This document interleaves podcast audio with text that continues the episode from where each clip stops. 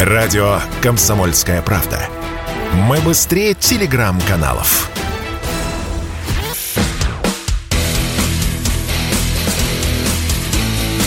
Программа с непримиримой позицией. Утренний Мордан. Всем здравствуйте! В эфире радио «Комсомольская правда». Я Сергей Мордан.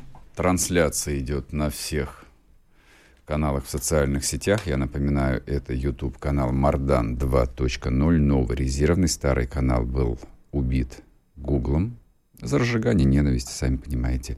Вот, поэтому подписывайтесь, нажимайте лайки, пишите комментарии, собственно, как бы нам а, не противно было это говорить, но YouTube а, для этого дела самый удобный пока что. Есть ВКонтакте, есть Яндекс.Дзен, а, у Рутюба пока ничего не получается.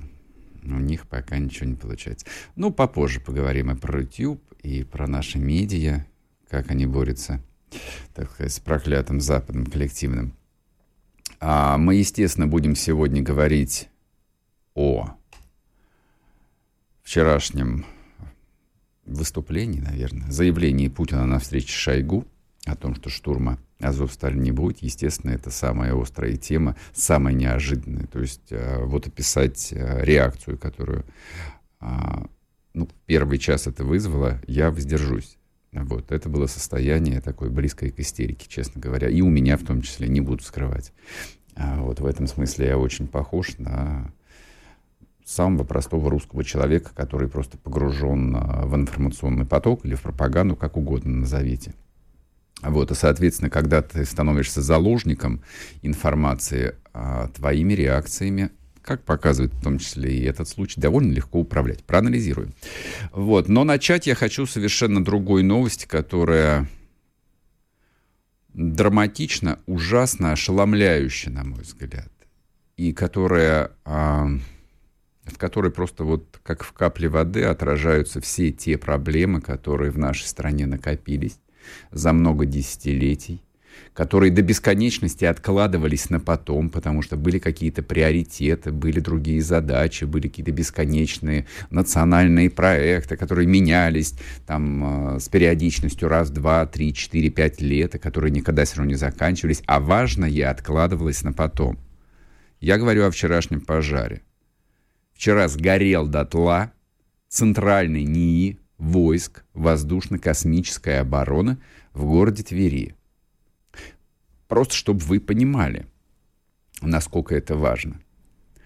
А люди, которые в оборонке работают, я вчера почитал несколько чатиков, они так аккуратно, но, в общем, довольно однозначно сформулировали, что по-прежнему основной багаж, основной фундамент наших достижений в оборонной промышленности, он по-прежнему лежит там, за 91 годом. То есть этот задел настолько масштабен, он настолько огромен, что мы продолжаем им активно пользоваться на этих наработках, на этой традиции, на этих идеях, на этих документах. Да, на этих документах. Огромное количество этих документов в бумажном виде по-прежнему хранится в специализированных научных институтах. Или даже если их оцифровали и выложили на жесткие диски, эти жесткие диски точно так же находятся внутри вот этих вот самых институтов. Поэтому, ну, если вам интересно, посмотрите на фотографии и видео вчерашнего пожара, они просто ужасные. То есть, ну, слушайте, это бесконечно старое здание с деревянными перекрытиями, очевидно. Ну, хорошо, со смешанными перекрытиями, предположим. А, очевидно, с изношенной проводкой. Очевидно, это здание, в котором не то, что не соблюдалось никакой пожарной безопасности, она, скорее всего, там просто отсутствовала, потому что здание старое. А поскольку это режимный объект, ни одного пожарника, который мог бы вентиль подкрутить, там сроду не было. Это я предполагаю, я не настаиваю на истине в последней инстанции. Ну и в довершение ко всему, новость сегодняшнего утра. А, значит, пожарных а, вызвали только через полтора часа после того, как там загорелось помещение. Через полтора часа. В результате погибло семь человек. Вообще невероятно. Просто вдумайтесь, эти люди погибли не на войне. Это сгорели не пьяные, которые нажрались, уснули, сигарета упала в перину и загорелась. Все, обычная вот гибель на пожарах в России, она выглядит именно так. Это люди пришли на работу и погибли на пожаре. У меня это в голове не очень укладывается. Да, и 26 пострадавших. Люди выпрыгивали из окон.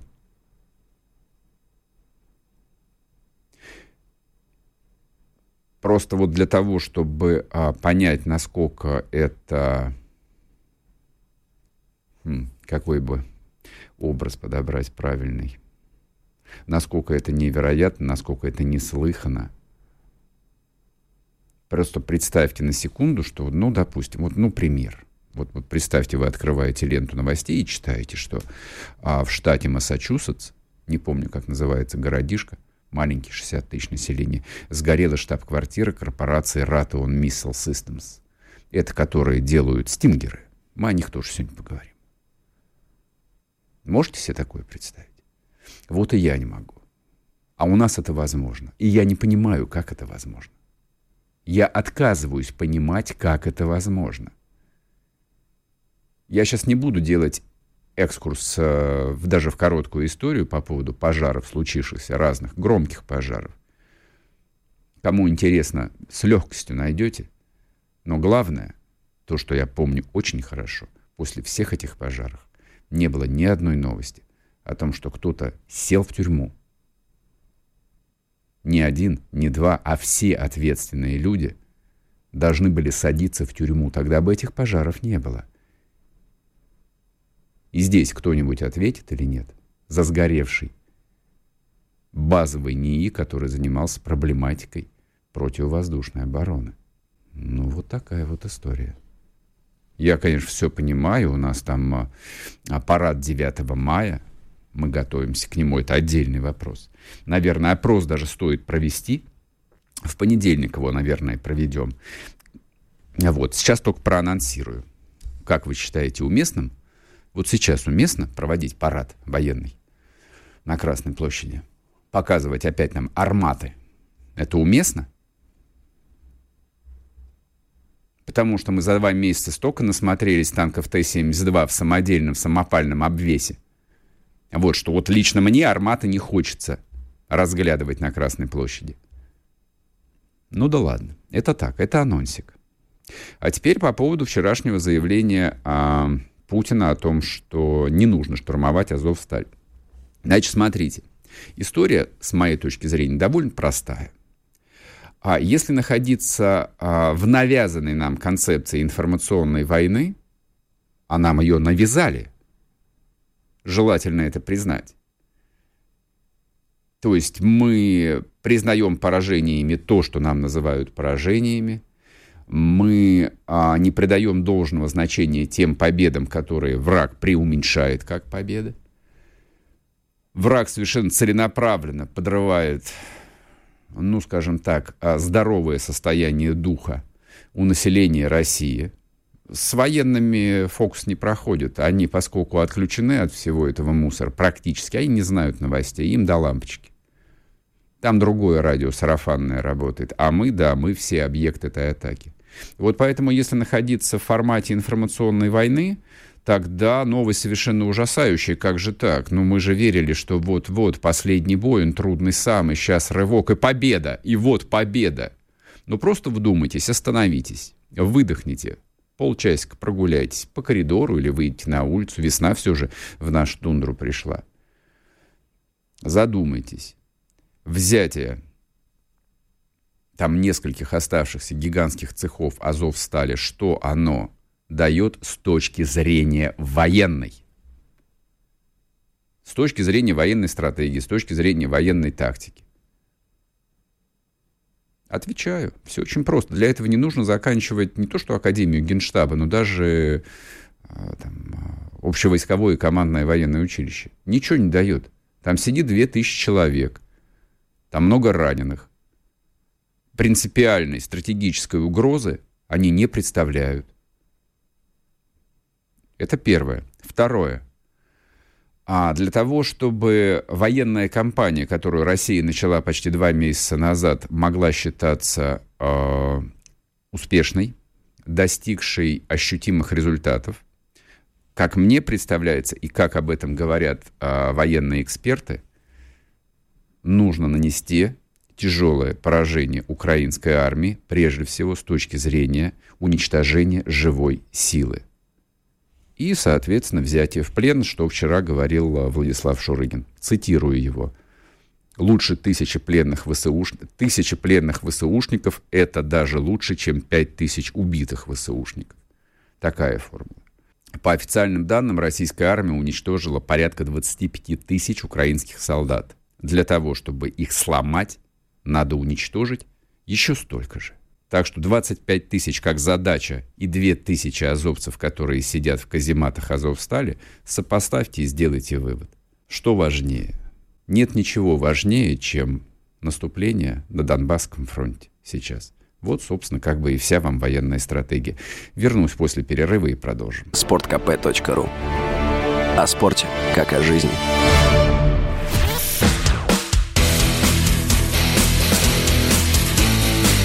Программа с непримиримой позицией. Утренний Мордан. И снова здравствуйте, и снова в эфире Сергей Мордан, радио «Комсомольская правда». А вопрос задается по поводу Азовстали опять. Ну, а эти вопросы и вчера звучали, и сейчас их люди пишут, поэтому давайте я все же отвлекусь, продолжу эту тему. А не буду продолжать. Дмитрий Стешин а, с нами на связи. Вот Дмитрий и, и ответит. А, специальный корреспондент «Комсомольской правды». Дим, привет тебе. Доброе утро. Слушай, а, я, естественно, прочитал твой репортаж а, по поводу, ну, очередной репортаж из Мариуполя, и там идет речь о том, что Путин остановил а, вот плани- запланированный штурм, и ты как бы там считаешь, что это абсолютно верно. Для тех, кто не прочитал, хотя ссылка в телеграм-канале Мардан есть, или можете подписаться на телеграм-канал Дмитрия, называется он «Русский Тарантас напрямую». Читайте, это, это, это полезное чтение. А вот объясни, пожалуйста, добрым русским людям, почему ты считаешь, что это мудрое решение, не надо штурмовать эту чертову Азовсталь, и дальше многоточие, твоя речь. Да, мысль эта у меня а, появилась, когда я был в составе штурмовой группы батальона «Восток». Мы заняли объект 3 объект 3, да, дальше не скажу. А, значит, по фронту э, до противника было 200 метров, а слева 600 метров. Мы в таком полуокружении сидели в здании. И весь световой день, сколько я там сидел, на ангар 100 на 300 метров, вот напротив нас, вываливали артиллерийские снаряды, бомбы, Чебурашка работал, это вот а, сделанный в ДНР аналог Буратино э, огнеметной системы. Э, и в итоге за день вот этого жуткого боя, я вот для примера, я лежал на полу, я себе такую лежаночку там сделал, там единственное безопасное место, 20 метров коридора на втором этаже здания. Я лежал на полу и видел, как стена ходила ходуном или изгибалась при особо таких сытных прилетах. И вот итог этого э, дня, э, значит, э, артобстрел сменялся стрелковкой, там тяжелые пулеметы били, утесы, корды, просто автоматы, наши штурмовые группы работали. У нас была задача не дать на нас выскочить из ангара противнику. И вот итог этой работы, а, тяжелый, боевой, половина ангара занята за сутки. Ну, представляете, размер Азовстали. Вот. Причем мы еще к заводу не подобрались, он уже был как на ладони, там до него, не знаю, может, меньше километра оставалось. Но это всего лишь мы зачищали промзону. Мы полазили по подвалам, мы зачистили подвалы в, в, в нашем здании и, разумеется, обнаружили огромный бак с технической, с технической водой, лестницу приставленную, вентиляционную шахту. И, значит, наш командир сказал, ну, понятно, куда они лазили на, подо... на водопой, давайте все минировать, угу. баррикадировать здесь.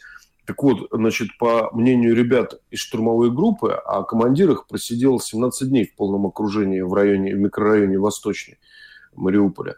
А, вся эта зачистка продлится еще минимум 2-3 недели, угу, может быть, месяц. Угу. И дуэлировать, значит, с этими уродами, которых 8 лет натаскивали а, натовские инструкторы, израильские, кстати, какие только их инструкторы не, не, не натаскивали, простреливать углы вот, э, и контролировать друг друга при э, бое в городской застройке. Вот, ну, совершенно бессмысленное занятие. Так же, как пережог боеприпасов. Вот по результатам штурма полангара, то, что я слышал по радио, mm-hmm. по рации, один убитый, два ранено. Ну, мне людей жалко. Mm-hmm. И всем людей жалко нашим, да. Тем более в подразделении, например, был парень, который воюет вместе с отцом. Восемь mm-hmm. лет назад он ушел из Мариуполя, хорошо успел там бабушку, мать вывести. Mm-hmm оттуда. И э, нет никаких проблем запереть их там, чтобы, значит, э, понимали, Азовсталь, он, с одной стороны, ограничен морем, с другой кальмиусом, с широченной поймой. Там просто это не пойма даже, это долина такая, mm-hmm, да, как, mm-hmm. как ты понимаешь, она простреливается полностью. И только там с двух сторон э, многоэтажная застройка, из которой, я думаю, уже их выбили в левобережном районе. И вот, вот эти вот ангары, нагромождение гаражей, какие-то цементные, асфальтовые заводы, где вот мы лазили. Мы и э, российские войска, другие подразделения. Я думаю, их локализуют в ближайшие дни уже окончательно. Я надеюсь, еще в понедельник тоже на, на, на передок попаду. Угу. И дальше они будут сидеть и думать о том, как они прожили свою жизнь. Слушай, ну ответь, пожалуйста, тогда тоже вот э, диванным аналитикам, к числу которых и я отношусь, э, ну, особенно вот э, заявление, очередное яркое заявление Дмитрия Пескова, господи, ему бы уже запретили, что ли, вообще говорить. Значит, Дмитрий Сергеевич вчера такое тут сказал, что, конечно же, вот блокада Азовстали, она совершенно не помешает налаживать мирную жизнь в городе Мариуполе. И тут люди пишут, там, извините, пожалуйста, украинский миномет вот бьет на 8 километров, плюс э, вылазки там ты сам сказал, что это люди подготовленные, люди, мягко говоря, очень компетентные в городской войне. Какая мирная жизнь-то? И сразу еще один вопрос, вот вдогон да. тебе дам. А какие, ну, а какие силы потребуются для того, чтобы контролировать эту огромную промзону, учитывая, что Путин дословно под камерой сказал, что мышь не проскочила? Мышь не проскочила. Начну с миномета на 8 километров. Нет таких минометов. Вот. Ну, хорошо, там 120-миллиметровые, о прицельном огне можно говорить там 5-6 километров. 80 миллиметров, 2-3, угу. не больше. Вот. А боеприпасов у них, у них нет. Угу. Артиллерии у них нет давным-давно. То, что там прилетало э, периодически, это, скорее всего, станковый противотанковый гранатомет РПГ, не угу. более того. А, над заводом. Но у нас теперь, слава богу, значит, молитвами и стараниями добрых русских людей в большинстве подразделений есть птички, квадрокоптеры. Mm-hmm. Есть mm-hmm. вообще совсем серьезные птички. Есть птички с тепловизорами. Вот прям при мне привезли нам в Восток. Еще не знаю, сколько он миллионов стоит, да, с тепловизором. То есть а, контролировать это можно. Угу. А Мариуполь совершенно просто ожил уже в минувшее воскресенье, когда я там был, когда 4 дня назад, да. Угу. А, то есть люди пока ничего не могут сделать, кроме того, чтобы расчистить свои дворы, убрать осколки железа, там начать засевать э, цветами клумбы. Мариуполь очень красивый город был и, надеюсь, mm будет. Осталось только им завести стекло, стройматериалы, рабочих рук здесь хватает. И тут, знаешь, Сергей, самое главное, что мы вообще-то забыли. Вот завод Ильича, да, на котором я был, там пару дней был репортаж, 14 тысяч человек. А Мариуполь, э, Азовсталь с прилегающими э, промзонами и заводами, это порядка 60 тысяч человек. Mm-hmm. Это зарплаты и рабочие места для доброй половины города. Если мы продолжим долбить в таком же формате, а, как я наблюдал в приближении и в, в позавчера, и вообще все последующие дни, наверное, с субботы и воскресенья, там ничего не останется. Что мы будем делать? А город не, город не оживет без рабочих мест. Это понятно. Вот. Слушай, ну а скажи сразу тогда, коль ты эту тему поднял, ну а в каком состоянии находится завод Редича после штурма?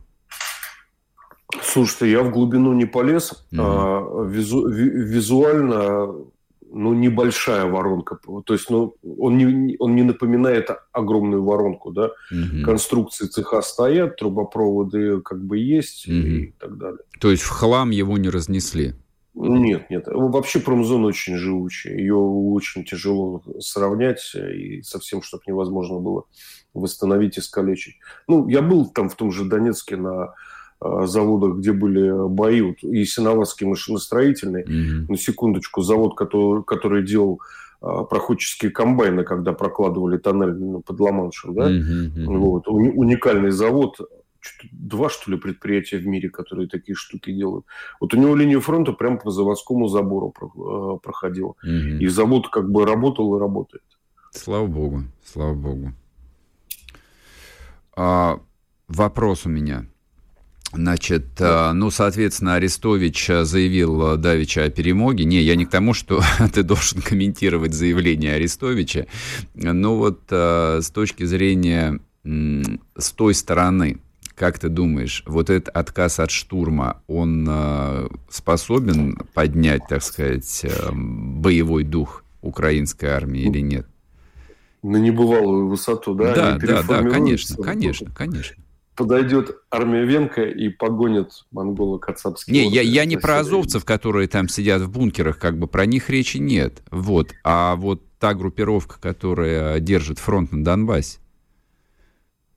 Я думаю, э, ты знаешь, вот, вот лежа в коридоре, э, который содрогался, значит, от разрывов снарядов, я вот говорил с ребятами о штурмовой, э, штурмовой группе, о обозовцах. Они говорят, они зло воюют и умело.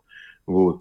И мы пытались с ними понять, у нас такой был небольшой мозговой штурм, я почему-то не, не вставил репортаж, а за счет чего? И вот мы пришли к такому выводу, что а у Азова есть авторитетные командиры, да, ну, для них авторитетные. Они действительно авторитетные, смелые, наверное, люди, ну, нет сомнений, да, как еще авторитет завоевать на войне. У них есть приближенные, а, у них есть а, часть фанатиков. И а, и, и остальное стадо, примерно там 70-60%, которых вот верхушка и руководители держат э, в подчинении. И Дим, вот 30 секунд тебя. Угу. Да, получается э, монолитность подразделения. Угу. В других частях ВСУ такого нет даже близко. Угу. Так что, может быть, дух поднимет, но не знаю, на какую высоту и куда. И на какое время, соответственно. То есть до, да. до первого авианалета. Ясно. Да. Спасибо тебе большое. В общем, а, Передаем приветы русским солдатам. Вот, относятся они к вооруженным силам или к милиции ДНР. Они все русские солдаты. Берегите себя. Чтобы получать еще больше информации и эксклюзивных материалов, присоединяйтесь к радио «Комсомольская правда» в соцсетях. В отечественных социальных сетях. Смотрите новые выпуски на Рутьюбе, читайте телеграм-канал, добавляйтесь в друзья ВКонтакте, подписывайтесь, смотрите и слушайте – Радио «Комсомольская правда». Самая оперативная и проверенная информация в эфире и соцсетях.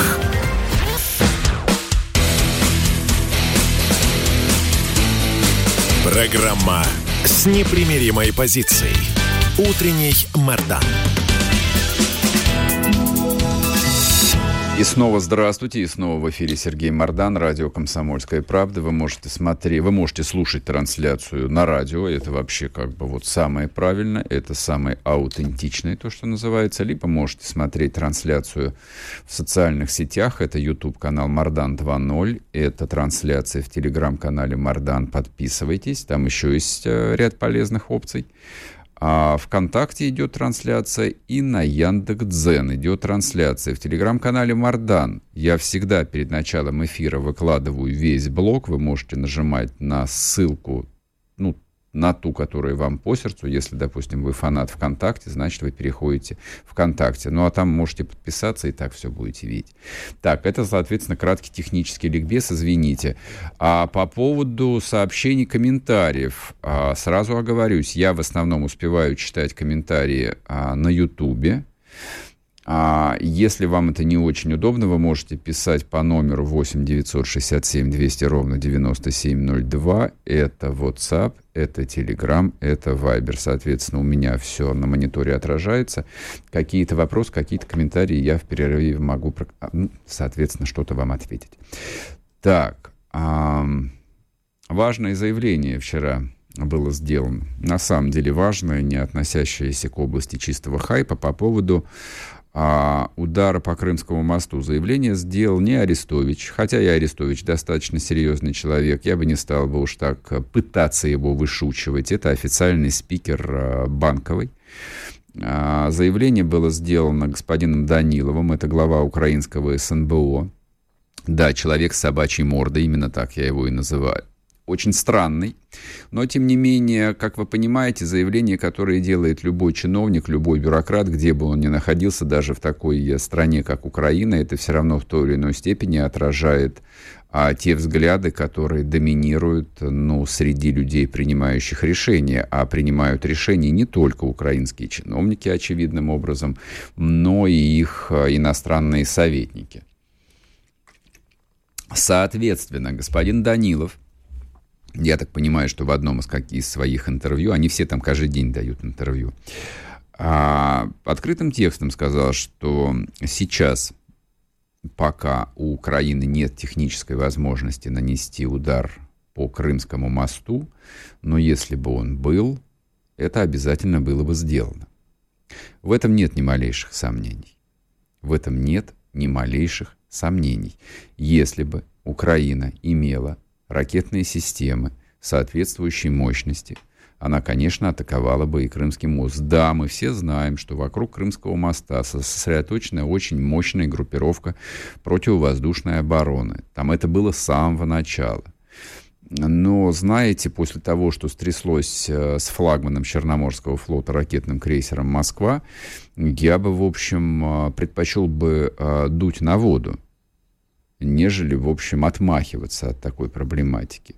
Ну а, собственно, никто и не отмахивается, поэтому ответные заявления были сделаны немедленно, причем сделал заявление в том числе и заместитель а, российского совбеза Дмитрий Анатольевич Медведев. Как ни крутите, а это второй человек в государстве. И Дмитрий Анатольевич, в общем, а, сообщил предельно ясно, так сказать, алгоритм действий дословно, ну, у меня нету как бы вот прямой цитаты, я ее, в общем, воспроизведу, как я ее запомнил. А, он сказал так, «А, ну, вы же понимаете, почему будет нанесен удар, если вдруг такая попытка будет. А, я продолжил бы мысль, вы же понимаете, чем будет нанесен удар, если вы попытаетесь это сделать. То есть это именно тот уровень эскалации, за которым а, последует нечто такое а, выдающееся, что мало никому не покажется очевидным образом. Я не хочу воспроизводить эту либеральную пугалку, это вот один из а, трендов, которые разгоняются украинской пропагандой, а также а, российскими я не знаю, они уже не российские, за украинцами, они почти все уехали, но я их по привычке называю а, российскими за украинцами. Это очень популярно, это обсуждается в том контексте, о том, что а, технических возможностей у России победить а, коллективный Запад, который воюет руками украинской армии, ну не то чтобы нет, но как бы это вызывает некоторые сомнения, поэтому вот они все якобы боятся, вот они так боятся, и шах, их аж трясет, что в какой-то момент Путин нанесет удар ядерным оружием. Я эту телегу слышу от разных людей, читаю в исполнении разных людей, очень неглупых, мягко говоря. А начиная с 24 февраля 2022 года, откуда эта тема взялась, ну, у меня есть некоторые соображения, но то, что эта тема живет в течение двух месяцев с первого дня операции, это говорит о многом. А мне кажется, что знаете, а на кого здесь похожа Россия вот, а, в логике действий? Не поверьте, на Соединенные Штаты Америки. На Соединенные Штаты Америки Россия похожа. Вот американцы очень неторопливы, очень последовательны в плане санкций. То есть санкции вводятся а, постепенно, градус постепенно повышается. То, что невыгодно, то, что избыточно, не вводится – ну, как, например, там, поставки удобрений каких-нибудь, в которых нуждаются американские фермеры. А, и, соответственно, эскалация а в плане там, поставок вооружений, техники тоже делается постепенно, хотя сверхдержава, но там единственная на самом деле сверхдержава, ведь по-хорошему. Там могла бы все это ввести в один день. То есть 24 числа, допустим, Путин объявляет э, о начале спецоперации, и в тот же день, хорошо, 25-го, просыпается старик Байден, выпивает свое теплое молоко и говорит, ну, давайте врубаем сразу пятую скорость. Нет, никто так не делает. И Россия так не делает. И Россия а, градус эскалации поднимает, ну, так вот, не торопясь. Ну, пум-пум-пум-пум. Ну, а зачем до Карибского кризиса доводить? Вот так я себе это представляю. Это касается и экономического, и экономических решений санкционных, антисанкционных. Мы сегодня об этом поговорим еще. Это касается и маховика войны, то, что называется, как он раскручивается, по какой амплитуде амплитуда, вот если вы пос посмотрите на всю хронологию, всю ретроспективу последних, сколько уже там получается, 58 дней, а, то вот у вас эта картинка, она сложится, то есть вот как она растет. Не сразу вверх, а так постепенно, по пологой, но она растет неумолимо вверх. Вот, поэтому, что касается возможного удара по Крымскому мосту, ну да, я думаю, что степень готовности э, российских ПВО, естественно, повышена. Вот, и, собственно, одна из задач, которая решает российская армия, это устранить любую, даже гипотетическую военную угрозу со стороны Украины и украинской армии, а для этого надо уничтожить украинскую армию как минимум, а вообще по-хорошему бы и украинское государство надо уничтожить, но это уже я как бы вот заканчиваю мысль. А, ну и чтобы про мосты вот еще немножечко поговорить, это интересно. А, вчера начался новый этап – военной кампании украинской. То есть риторические вопросы, которые звучали и в этой студии, и в телеграм-каналах патриотических э, последние э, уже месяцы, не месяц, не недели, а месяцы, почему не наносятся удары по железнодорожной инфраструктуре, они начали наноситься. Вот вчера от эпизодических ударов, ну, как было, например, во Львове, сколько уже, 4 или 5 дней назад, когда калибрами грохнули склад с военной техникой, вот а, и наносился удар, по-моему, не, я сейчас не вспомню в каком месте, не суть важно. А вчера начали бить по стратегическим, по ключевым узлам. Соответственно, калибрами шандарахнули по двум а, мостам через прекрасную реку Днепр а был нанесен удар ракетами по так называемому Преображенскому мосту в городе Запорожье. Вот. И спустя там, по-моему, 30 минут был нанесен удар по железнодорожному мосту в Днепропетровске, который они теперь называют город Днепр. Это два из четырех железнодорожных мостов. Почему железнодорожных? Тут все очень просто. А бить э, по автомобильным мостам, э, ну, это, в общем, как бы негуманно. Вот, там э, города как-то должны жить, люди как-то должны ездить. Э, ну, или я сказал бы, что, то есть этот этап возможен, но не сейчас. А вот что касается железной дороги, это единственный способ подвозить тяжелую технику на линию фронта. Вот те самые американские гаубицы, тягачи, 140 тысяч снарядов – о которых э, заявил товарищ Байден, их нельзя привезти на грузовиках. Ну, то есть нет, можно, конечно, есть тяжелые платформы, вот, и на платформах там можно и танк вести, но сложно, хлопотно, необычно для этого используется железная дорога. Вот э, эта самая железная дорога, которая называется Укрлызныца – вот ее функционал а, серьезно подорван был вчера и, видимо, а, будет окончательно подорван ну, в ближайшие дни. Мостов немного. То есть железнодорожных всего четыре. Вот, жалко, жалко. Вот лично мне ужасно жалко Преображенский мост. Я его хорошо знаю. Вот, я, я по нему много раз ездил. Это памятник русской инженерной мысли. Кому интересно, прочитайте. Это, это, это, это, реально, это, это великолепное сооружение. Построено в 1951 году русским инженером, москвичом Преображенским. Вот. Ну, не привыкать. На месте Преображенского моста тоже был еще один Стрелецкий мост, его тоже взорвали. Так что построим новый, не переживайте. После перерыва вернемся. Радио «Комсомольская правда». Срочно о важном.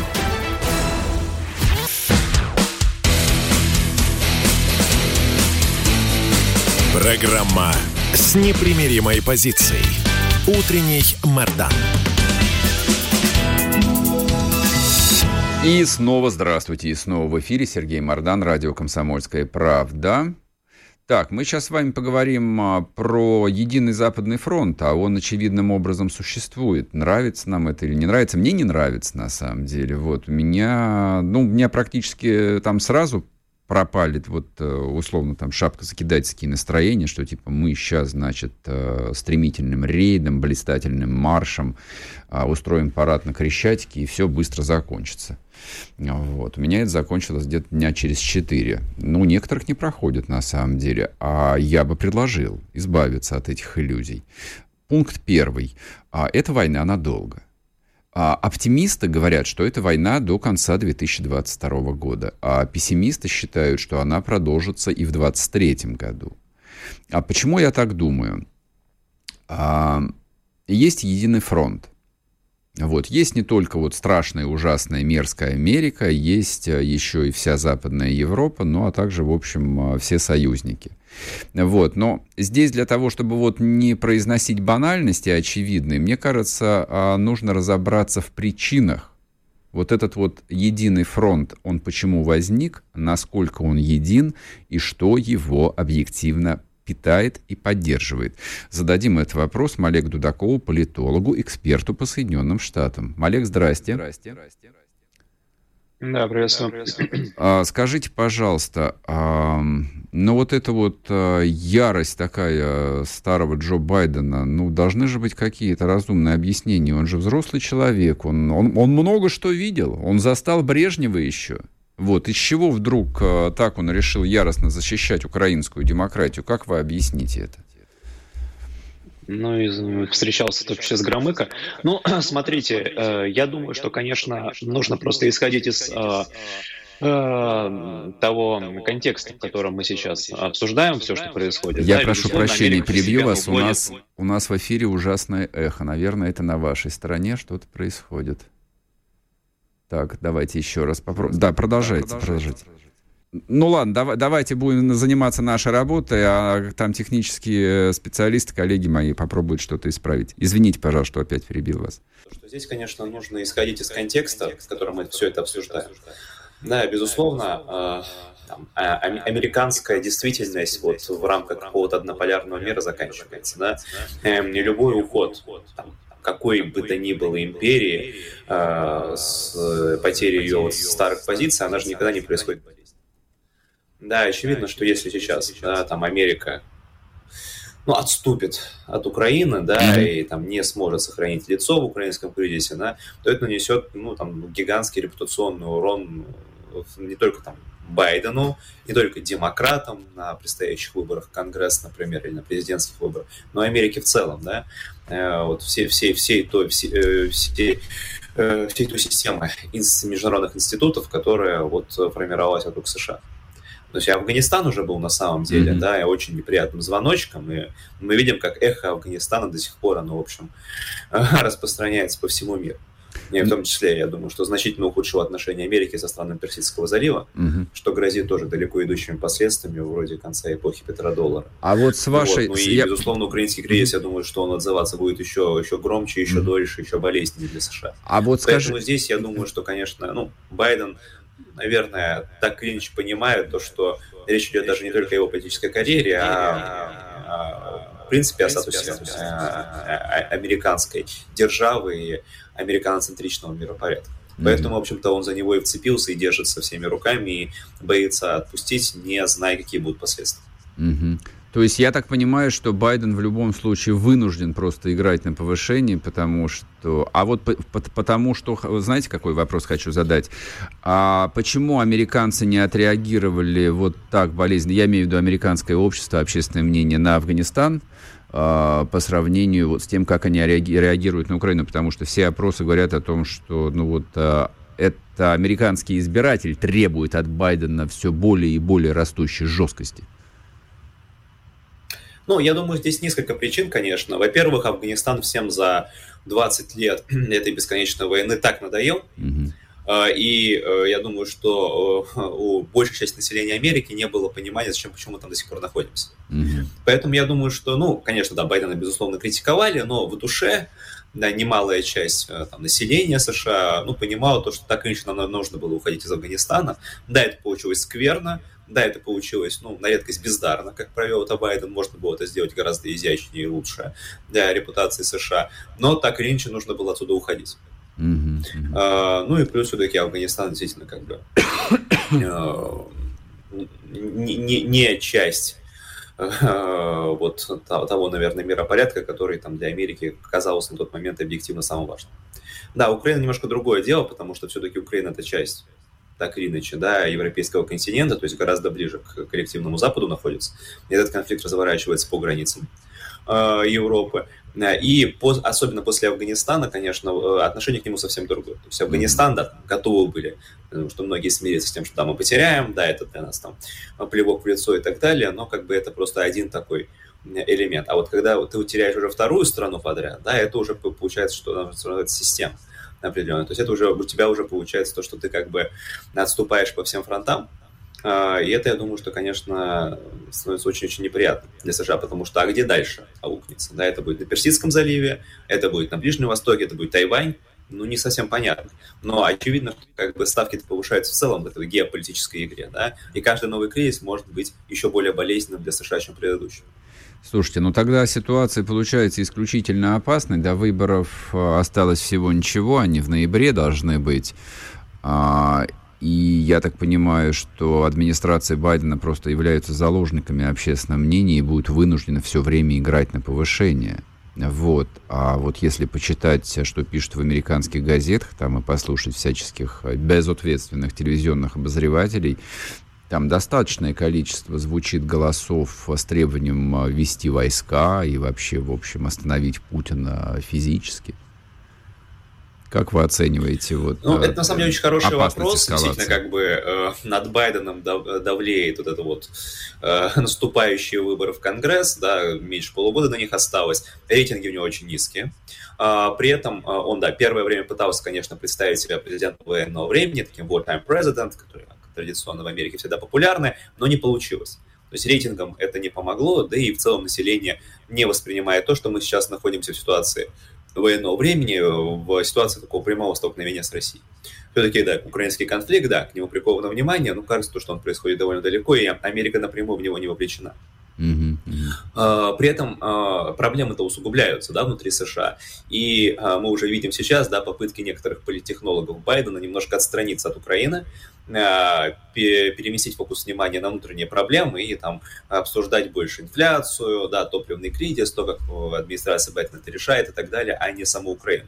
Потому что здесь, конечно, уже чувствуется некоторая усталость mm-hmm. среди населения от этой вот постоянной педалирования украинской тематики. Действительно, как бы, да, это, да, большая тема, абсолютно, конечно же, важнейшая, но мы понимаем, что там один месяц американская вся эта медийная э, э, империя может обсуждать второй месяц, ну, там, третий месяц, но в какой-то момент, как бы, э, все-таки у потребителей этого контента, контента наступает усталость, и они просят какую-то другую тему, да, другую mm-hmm. повестку. То есть для нас, для европейцев, для кого украинский кризис это как бы первоочередная проблема. Да, и у нас немножко другое к этому отношение, но для Америки, которая находится далеко, там за 10 тысяч километров и так далее, отношение немножко другое. И поэтому э, я допускаю, что как раз вот на администрация Байдена, с одной стороны, действительно, как вы правильно отметили, будет повышать ставки, но с другой стороны, будет стараться при этом говорить все меньше и меньше об Украине mm-hmm. и концентрироваться на внутренних проблемах США. А, по, по, тогда последний вопрос, у нас немного времени остается. С вашей точки зрения, а если Россия нанесет э, ответный удар экономический, э, вот, который э, усложнит там экономическую внутреннюю ситуацию, а это будет в плюс тому, чтобы снизить эскалацию? Или наоборот, это ее возгонят наверх. Ну, например, не знаю, там остановить поставки там титана, удобрений или, или там чего-нибудь еще. Не, не будем сейчас углубляться. Просто вот ваше мнение. А, я думаю, то, что это на текущий момент даже нас особенно сильно не повлияет на эскалацию именно конкретно США, потому что действительно, когда там есть у нас зависимость да, по титану, по удобрениям, по неону, по другим некоторым аспектам, вот, но в связи с тем, что как бы американский дискурс, он уже и так адаптировался к тому, чтобы называть любые наши mm-hmm. американские mm-hmm. проблемы э, значит, происками России, да, то здесь я думаю, что ничего конкретно не поменяется, вот концептуально. Mm-hmm. А, другое дело, что может, конечно же, поменяться в отношениях с Европой. Действительно, если мы там mm-hmm. э, перекроем все-таки, да, и газ, и нефть окончательно, или они перекроют со своей вариант, стороны да. газ mm-hmm. и нефть то вот здесь, конечно, я думаю, что эскалация резко вырастет в э, экономических войнах. Ну, я думаю, что публично, конечно, самые печальные последствия для европейской экономики, mm-hmm. которая, понятно, сильно зависит от России. Но вот с Америкой, мне кажется, тут эффект будет все-таки довольно ну, более смазанный mm-hmm. и связано с тем, что и они меньше зависят от России, ну и, конечно, что они уже, в принципе, и так во всем винят Россию. Ясно. Спасибо большое. Олег Дудаков был с нами, а, американист, эксперт по внешней политике, политолог. Если тебя спросят, что слушаешь, ответь уверенно. Радио «Комсомольская правда». Ведь Радио КП – это самые оперативные и проверенные новости.